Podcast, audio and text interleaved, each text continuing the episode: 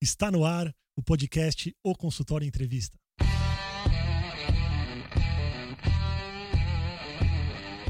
Bem-vindos! Eu sou Daniel Kruglenski, médico, cirurgião do aparelho digestivo e vou entrevistar aqui especialistas em diversas áreas que vão nos ajudar a crescer na carreira, a melhorar a conexão com os nossos pacientes e a se desenvolver na profissão. A tecnologia vai substituir o profissional de saúde?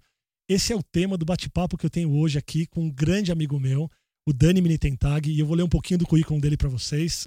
Ele é engenheiro da computação e com CBA em Business Management pelo IBMEC, e ele sempre trabalhou na área de high-tech.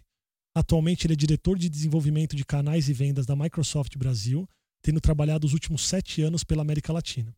Ele tem 24 anos de carreira trabalhando em tecnologia da informação e na área de telecomunicações em empresas como MetroRed, Interlig, Vivo, Embratel e Cisco. Há mais de 15 anos, ele gerencia equipes nas áreas técnicas de marketing, vendas e canais. Muito bem-vindo, Dani.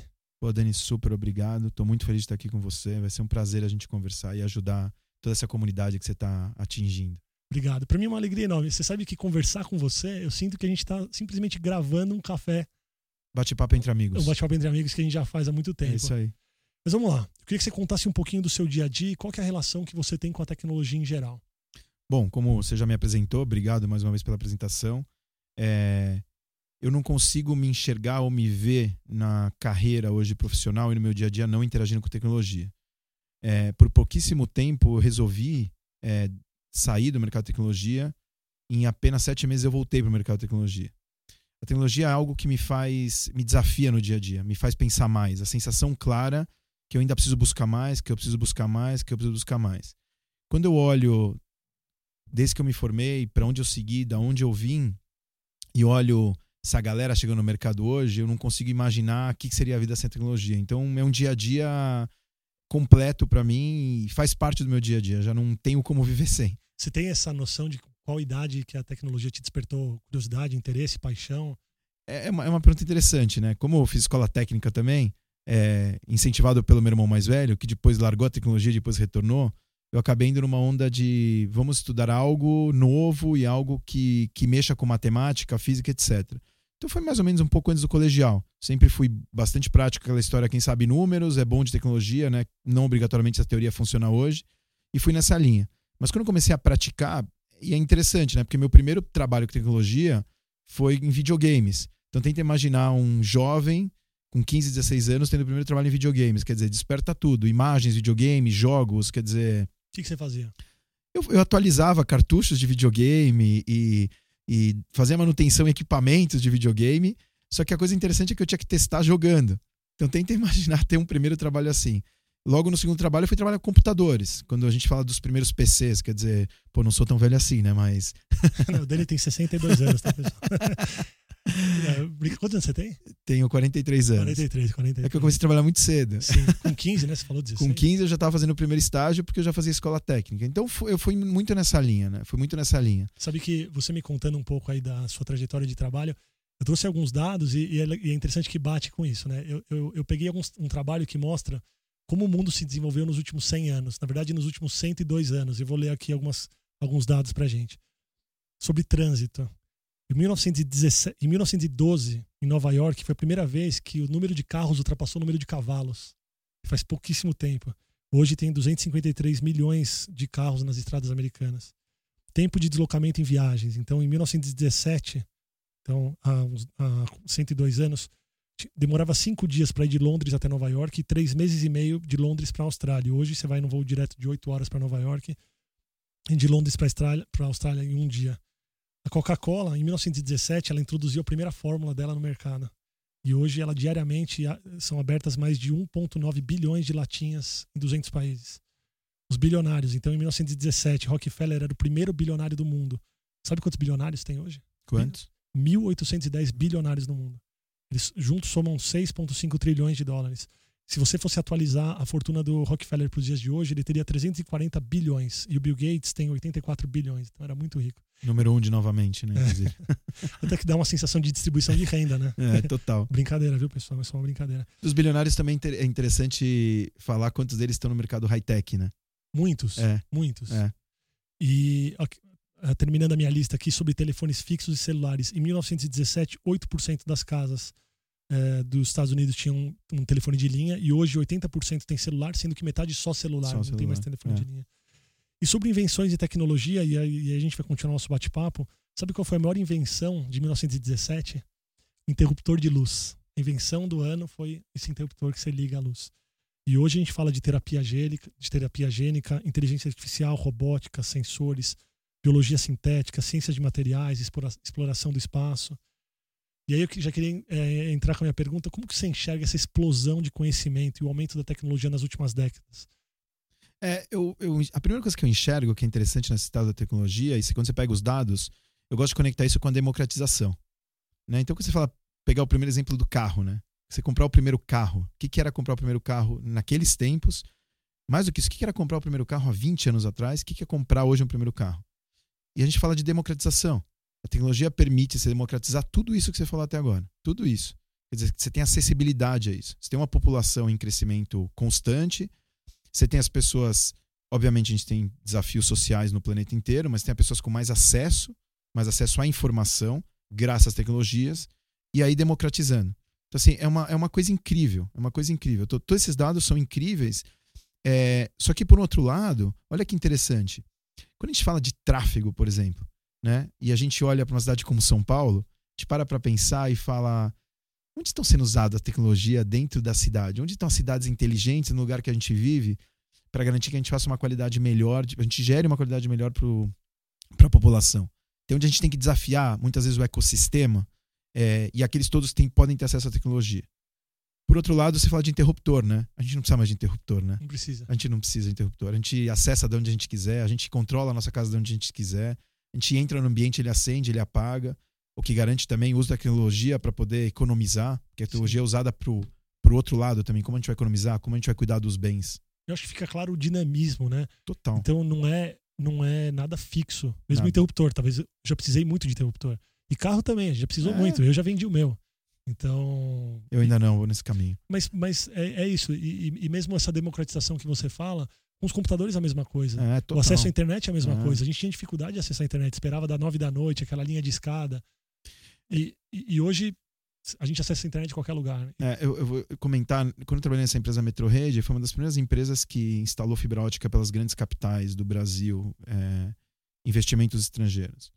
E eu lembro quando a gente começou a chegar nas empresas é, com fibra ótica direto. Né? Eu estou falando isso em 98, quer dizer, a gente está falando de 20 anos atrás, foi ontem, né? E eu lembro na época fazendo faculdade, a gente estudando telecomunicações, as conectividades, o tamanho da conectividade, é, o quanto você podia conectar, o quanto era caro.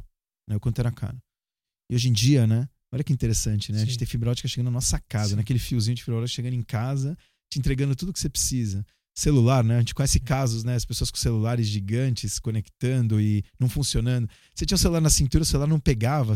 E hoje em dia não. Você tem no mesmo celular duas linhas, três linhas, quer dizer, democratizando novamente, né? Isso que faz também com que a gente esteja numa, numa era de conhecimento. A explosão do conhecimento, a Total. facilidade de acesso. É. Então, até tem alguns fatores determinantes para isso acontecer. A internet das coisas. Hoje você usa o seu aparelho que ele já gera informação para a gente poder é, mudar o jeito de agir ou melhorar o jeito de consumir, que é, que é o Big Data, né? Todo mundo hoje tem acesso a essas informações.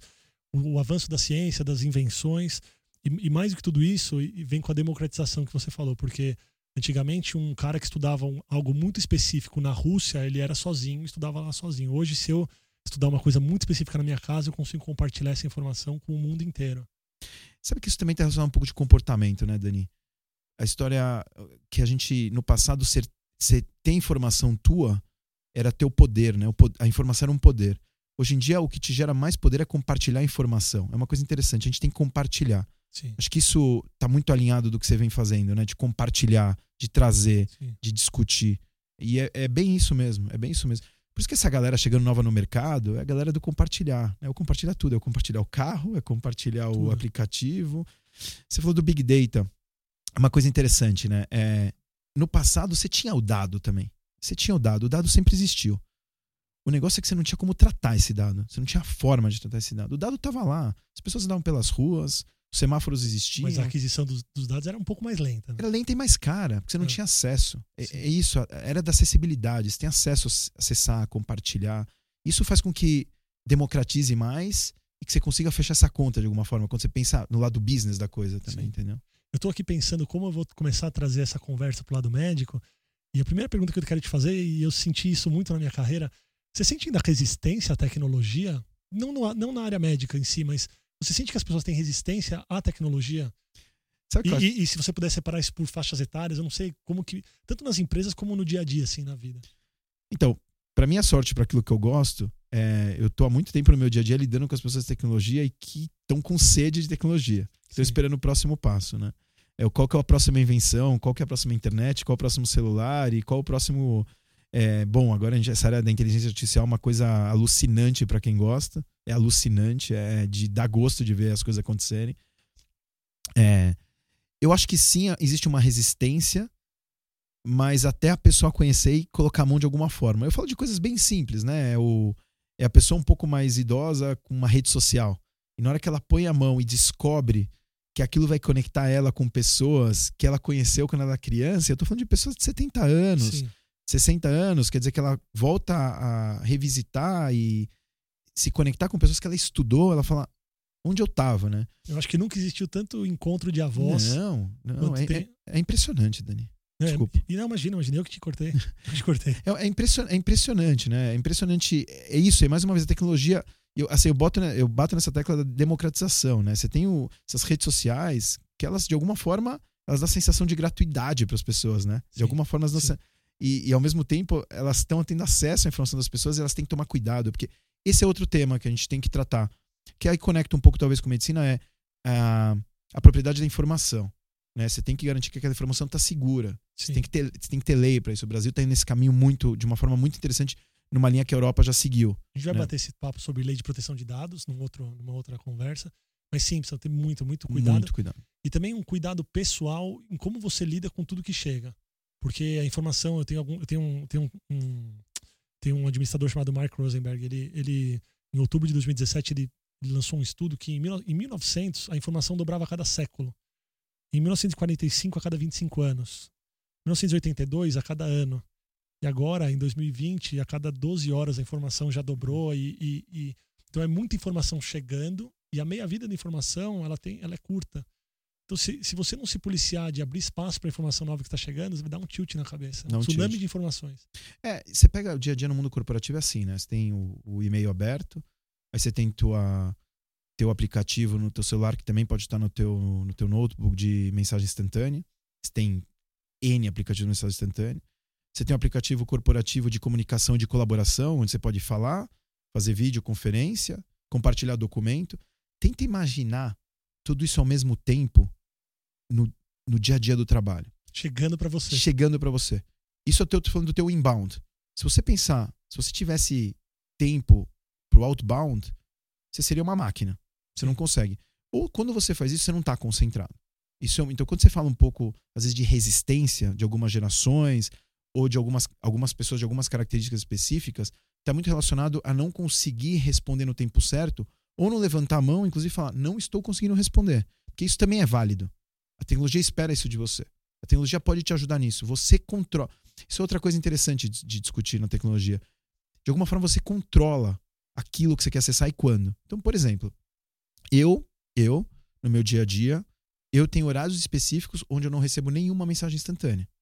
Então, mas para se controlar, você precisa realmente se controlar, porque ele, a tecnologia pode te, te Pode- engolir. pode te engolir, te A gente engolir. vê exemplos Te claros disso, né? Então, eu vejo que as pessoas mais resistentes é que elas não aprenderam que elas têm o controle sobre aquilo.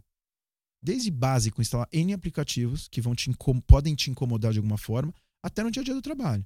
Então, você tem que saber falar, não posso falar agora, estou concentrado, bloqueia essa agenda. É interessante, é, é um- é um- é uma nova forma. Pensa antigamente, você precisava marcar uma reunião, que você precisava, para marcar uma reunião, você fazia uma reunião. Hoje em dia, dependendo da forma que você trabalha com tecnologia, a pessoa que está precisando falar com você, ela entra na sua agenda e põe uma reunião. Sim. Mas cabe a você decidir se você vai participar daquela reunião. Por algum motivo, você pode. Se você, sua agenda está liberada, é porque você, você buscou aquilo. Então, você bloqueia. Isso que é a discussão interessante da tecnologia. Como você controla a teu favor. Fazendo um paralelo, A relação com os pacientes é assim também. Se você tem a porta aberta, ela está aberta. Está aberta. E se você se dispõe a responder a todo momento, todas as mensagens, todas as respostas e, e atender todo mundo a todo tempo, isso pode tomar conta da sua vida. Tem um lado bom também de crescimento, mas tem um lado muito ruim. E é exatamente a mesma, da mesma maneira como você disse com as tecnologias, porque pode engolir a sua vida e você, depois de um tempo, você não sabe nem é. mais quem é você. Sabe, Dani, sabe onde está, assim, na minha visão, sobre o, o tecnologia ser resistente ou não? É a, a real adoção da tecnologia. Aquilo para que, aquilo que ela realmente te agrega. Acho que quando você consegue chegar nesse limite, mais uma vez, não, não importa o teu nível, a tua idade, etc. Né? Se ela te agrega, é obviamente, quando você pensa em crianças e o cuidado e aquilo tudo que a gente já sabe, jogos, etc. Quer dizer, depende da educação de cada filho. Sim. Mas quando você vai começar o mercado de trabalho, é, você tem que trabalhar em adoção. Adoção, para mim, é um dos segredos. Você tem que ensinar, você tem que aprender, tem que estar tá aberto, você tem que saber falar: olha, eu vou até aqui, aqui eu não vou. Agora, ser resistente não é um caminho. Porque é inevitável, né? É inevitável. Botar estaca numa maré que é tá subindo. Eu não sei se eu te comentei outro dia, mas eu, eu tenho um coach inverso. Eu já te comentei isso ou não? Não. É interessante. Normalmente a gente busca um coach ou um mentor mais velho que a gente, né? Que ensine a gente, que tenha mais experiência. Eu busquei um coach inverso. É, ele chama William. É, é, um, é um garoto que eu adoro. É, nem trabalha mais comigo, infelizmente. E é um cara, é um milênio, né? Essa geração milênio. E eu comecei a sentar com ele, e a gente teve, infelizmente, só três sessões, depois ele acabou, a gente acabou, ele acabou saindo da companhia, etc. E, mas ele me ensinava, nas nossas conversas, é, como receber essa galera que está chegando no mercado de trabalho e eu me adaptando a eles. Que é uma mudança de mindset você fazer isso, né? Sim. né? Você tá aberto a aprender com essa. Algumas coisas são diferentes. Até porque, se você pretende ficar no mercado de trabalho e trabalhando em high-tech, se prepara, que é um turbilhão de gente chegando. Maravilhoso isso. É. E você deve ter muita gente que tem resistência a isso também. Total. Principalmente no mundo corporativo. É que você trabalha numa empresa que ela é bem aberta a isso, mas o mundo corporativo, às vezes, ele é um pouco amarrado. E é, e é difícil de você ter essa abertura e ouvir o mais novo, mas é, é muito bom. Mas são mudanças que estão acontecendo, né? Sim. São mudanças legais que estão acontecendo e acho que as empresas de high-tech começando inclusive pelas startups, né? Elas estão trazendo um comportamento diferente, né? Quando você vê, você fala dos bilionários e quando você olha para vales do silício, são vales dos silícios Sim. pelo planeta, você fala, essa galera tá fazendo a diferença, entendeu? Quer dizer, o que, que a gente precisa se espelhar e aprender com eles? Essa Sim. tem que ser a visão. Sim. Vou fazer a transição agora para tecnologia e medicina, vou falar um pouco do medo que a gente tem e não precisa nem ser na medicina, mas vai existir as máquinas tomarem os homens, essa ficção? Ah, eu sou... adoro essa pergunta. adoro. É, sabe o que me lembra quando a gente fala disso? Me lembra. Você lembra aquele filme, Dani, que era um dos filmes, aqueles filmes típicos que se invade Nova York e os robôs acabam com tudo, né? Sim, em vários, né? Em vários, né? Parece é. que aquilo é quase um desejo, né? Eu acho uma loucura aquilo. Eu, eu particularmente, não sou um fã desse tipo de, de filme. Mas quem cria as máquinas e quem programa as máquinas e quem faz a máquina ser mais inteligente ou não é o homem. É o homem. O desafio que a gente tem hoje é interessante isso. E, e eu posso até te falar de Brasil e te falo números também. É, mas o desafio que a gente tem hoje é falta de capacidade humana para a gente programar mais as máquinas. Não são as máquinas se autoprogramarem e buscarem a sua independência.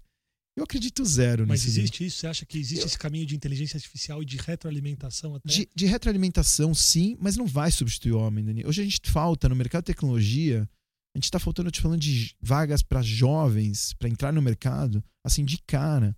Mais de 30 mil vagas abertas. Quando a gente tem um país de 12 milhões de empregados, estou falando de vagas abertas, disponíveis, buscando pessoas que têm o mínimo conhecimento de tecnologia, de programação. Então, assim, isso não vai acontecer. Inclusive, com muita propriedade e assim com muita felicidade, eu te falo que na minha visão, o objetivo da inteligência artificial não é substituir o homem, é dar ferramentas para o homem executar mais, evitar trabalhos é, operacionais repetitivos que provavelmente causam problemas de saúde para o homem. E você, como médico, deve ter visto um monte, né? A gente fala do LER, fala do LER. Vamos falar do LER, né? Que é a lesão eu... de esforço repetitivo, pessoal. Boa, isso aí. Eu não sei quantas vezes eu fiz sessões de LER com fisioterapeuta nas empresas que eu trabalhei por estar sentado daquela forma, por estar. E olha que eu não trabalhei em fábrica, Você né? Me corrigir aqui, tô todo sentado, tudo errado. Eu não trabalhei em fábrica, então, quando você pensa, o, o, eu acho que o grande desafio que a gente tem E, e aquele livro do Yuval, que, que 21 lições do século XXI, ele fala bastante disso. Como a gente pega essas pessoas que fazem esses trabalhos, que sim, essas pessoas, existe um risco, mas a gente tem que pegar essas pessoas essas que estão chegando no mercado e garantir que elas vão para um outro nível profissional, intelectual, para fazerem parte dessa mudança. Se a gente continuar do mesmo modo que a gente está agora, é... a substituição já aconteceu, Dani. Os fábricos, os, você falou de carro, os carros já tem carros sendo fabricados 100% por máquinas por máquinas com sistemas de qualidade excelentes. Mas a gente tem que usar a nosso favor. Então, quando a gente fala disso, e eu acho que eu conecto um pouco a medicina, por exemplo, eu gosto muito quando a gente fala de todos os dados. Esse final de semana, por acaso, estava numa roda de amigos e a gente estava discutindo câncer. Sempre cai no câncer e se existe a cura para o câncer e quando vai ser a cura para o câncer. Quando você pega tudo que a tecnologia já mostrou e já ajudou a medicina em relação a é, ter a melhor é, química para ter o paciente numa qualidade de vida melhor, por mais que não se descobriu a, a, a cura ainda, cara, o avanço, for, é, o avanço enorme. é enorme. O, a AIDS, a AIDS, as pessoas podem viver 100 anos com AIDS, tomando N remédios, etc. Mas é uma, é uma isso é tecnologia. Dani, é, vou trazer um pouquinho mais ainda para o lado pessoal da área de saúde. Profissional de saúde, médico, não médico, não interessa. Qual a pergunta que ele tem que se fazer se ele chegasse para você e fala o que eu preciso fazer para não ser substituído por uma máquina? O que eu preciso ter de qualidade no meu trabalho? Porque existem alguns trabalhos que realmente podem ser substituídos por uma máquina. Então, o que a pessoa tem que se perguntar? O que ela tem que mudar hoje na vida dela para ela ser essencial para uma pessoa? Eu vou te responder quando num base que eu tenho exemplo familiar. Né? É uma cirurgia feita por um robô. O médico está por trás daquilo, não tá? Tá, ele mexe o robô, né? Ele mexe o robô. Ainda. Ainda. Mas eu não acredito que o robô vai assinar pelo médico. A responsabilidade vai ser. O médico vai estar tá lá. Eu volto ao tema de atualização. Aquele médico, na minha visão, que não estiver se atualizando e entender o que está acontecendo desse outro lado, dessa indústria de robótica entrando na medicina, esse médico vai ficar desatualizado. Ele tem que fazer parte daquilo. Ele tem que fazer parte daquilo. Eu, eu é uma opinião minha pessoal, não é uma opinião corporativa, né? Para deixar claro, é uma opinião minha pessoal. Eu não consigo acreditar que o robô é, vai assinar pelo médico. A gente precisa da responsabilidade humana, e quando fala em medicina, a responsabilidade humana. Mais do que isso, Dani, acho que eu vou conectar de novo a teu tema. É o paciente precisa do médico, o paciente precisa interagir com o médico. Por mais que a gente vê a máquina desenvolvendo a face, a voz, isso é uma evolução gigante. Hoje em dia você fala com máquinas, você nem sabe que está falando com máquinas, a perfeição que está chegando a tecnologia. Mas acho que o paciente precisa do consultório. Né? Então eu eu acho que o médico precisa se atualizar. Qualquer profissional de saúde. Sim. Eu acho que ele precisa se atualizar, ele precisa entender o que está chegando e como que ele faz parte daquela atualização. Porque a, a, sensação que eu tenho é que cada vez mais com os dados que são gerados, a gente, a gente começou a protocolar, protocolar tipo, os, os passos de tratamento. Seja um fisioterapeuta, por exemplo, que alguém chega com dor na coluna, ele tem o protocolo dor na coluna, o protocolo dor no ombro, ou tem todo um protocolo de todos os auxiliares de enfermagem ou enfermeiros quando alguém chega num pronto-socorro e tudo mais. Quanto mais protocolar, mais robotizado, às vezes a gente acaba esquecendo um pouquinho do lado humano. E eu acho que se a gente fizer um negócio muito robótico, a gente pode, ser, pode sim ser substituído.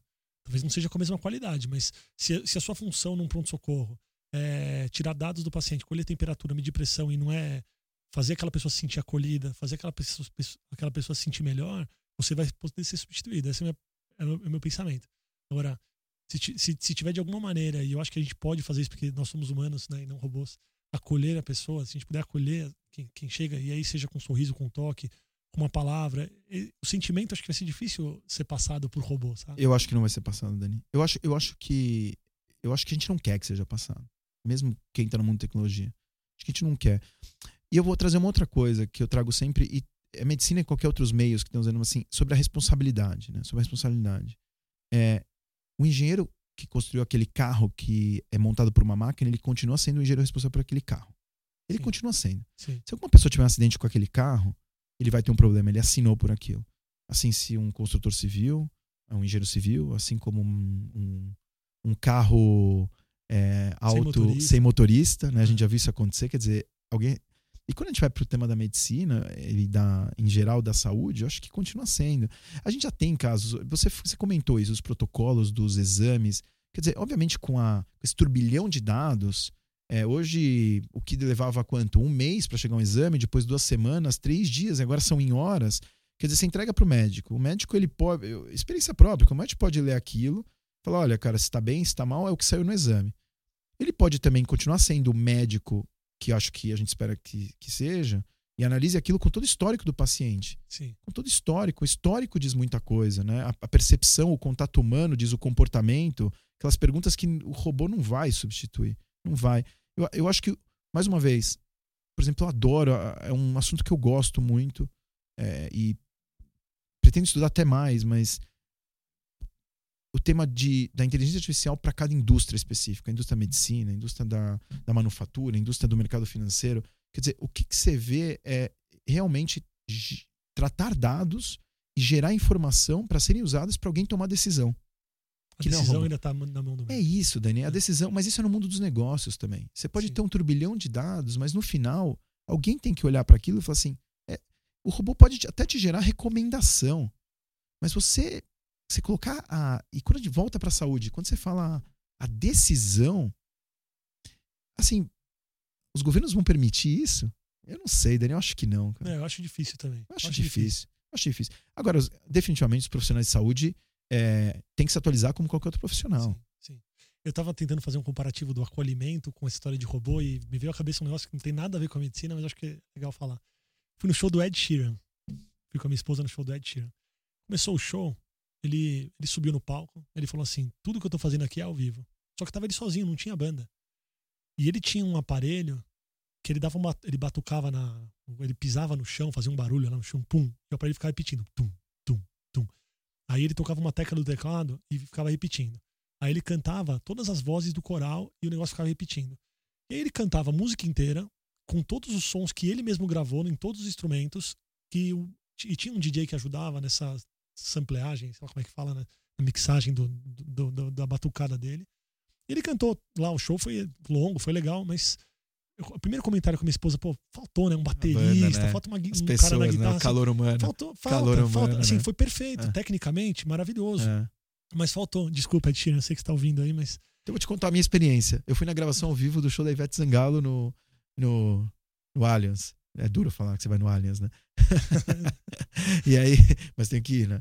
E, e foram quatro horas de gravação, ela indo e repetindo, interagindo com o público, aquela banda e aquele coral dela maravilhoso. É isso, é humano, né, cara? É, é humano, é, é humano. Você fala numa, numa, num show diferente, as diferentes experiências que a gente teve, você acha que não tinha tecnologia no show da Ivete Zangalo? Tinha muita tecnologia. Sim, muita. Sim. Desde o cabo que conecta o microfone já é muito melhor que de 10, 5, 2 anos atrás a tecnologia. E tá lá, conectada, falando com as pessoas. É Sim. É isso, né? Interagindo. Faltou, juro, faltou gente. É isso, é gente. As pessoas, o som é tava perfeito. É gente. É isso acho que é insubstituível. Uma coisa, por exemplo, que, que, que eu venho aplicando muito nessa vida de high-tech, onde a gente pode trabalhar de qualquer lugar, e tá conectado de qualquer lugar, de qualquer equipamento, e as ferramentas funcionam, é ligar o vídeo, Dani. É ligar o vídeo. É interessante, eu peço para as pessoas ligarem um vídeo. A qualidade do vídeo é muito melhor hoje em dia. Então você olha no olho, você se emociona. Você não toca, mas também você tem que tomar cuidado para tocar nas pessoas. Agora, olhar, falar olho no olho. Sabe que é você poder promover uma pessoa por vídeo é interessante, né? Antigamente, Muito. como você imaginar? É interessante. É, é, a gente pode atender, hoje a telemedicina permite o atendimento por, exemplo, por vídeo. É isso. E você consegue sentir o sentimento da pessoa. Você não vai tocar na pessoa. Você mas... fala da telemedicina, a telemedicina que existe há um tempão, né? A gente fala da telemedicina há um tempão, equipamentos Sim. mais antigos. Hoje em dia a tecnologia é robusta, né? Hospitais ultra conectados. Você tem, você tem hospitais hoje conectados com redes próprias, né? De telecomunicações e de IT com, e com, com data centers próprios ou usando data centers de terceiros, mas você tem com muita tecnologia, interagindo, real time, os médicos trocando experiência. Então, acho que é nessa linha que tem que ir. É Sim. É como a tecnologia vem, e eu volto àquele ponto. Com tudo isso que a gente está falando, democratizando. Porque se não democratizar, não tem acesso. E se não tem acesso, a gente não consegue trazer as pessoas para dentro. Democratizar e conectar. Total. 100%. Bom, queria agradecer a sua presença. Eu sinto, eu sinto que eu não consegui extrair nem 2% do que o Dani entende de tecnologia. Preciso me preparar talvez melhor ainda para uma próxima. Mas eu queria agradecer a sua presença. Acho que o bate-papo foi muito legal. Muito gostoso. Muito, muito bom. bom mesmo. Eu queria convidar vocês aí que estão ouvindo ou que estão assistindo a fazer, mandarem perguntas. Vocês podem mandar pergunta pro Dani, vocês podem sugerir algum convidado para eu entrevistar e, e, podem dar sugestões no Instagram do arroba consultório evento e em qualquer outra mídia que vocês me acharem podem mandar perguntas também. Isso aí. Dani, foi obrigado. Foi um prazer. É um, é um prazer estar aqui com um amigo como você. Você está fazendo a diferença. Você já está fazendo a diferença. Você está trazendo assuntos super interessantes. E é legal, legal. Para mim, eu tô me divertindo muito no processo e tá sendo muito gratificante também. Muito bom. Obrigado, Dani. Obrigado, Valeu. obrigado.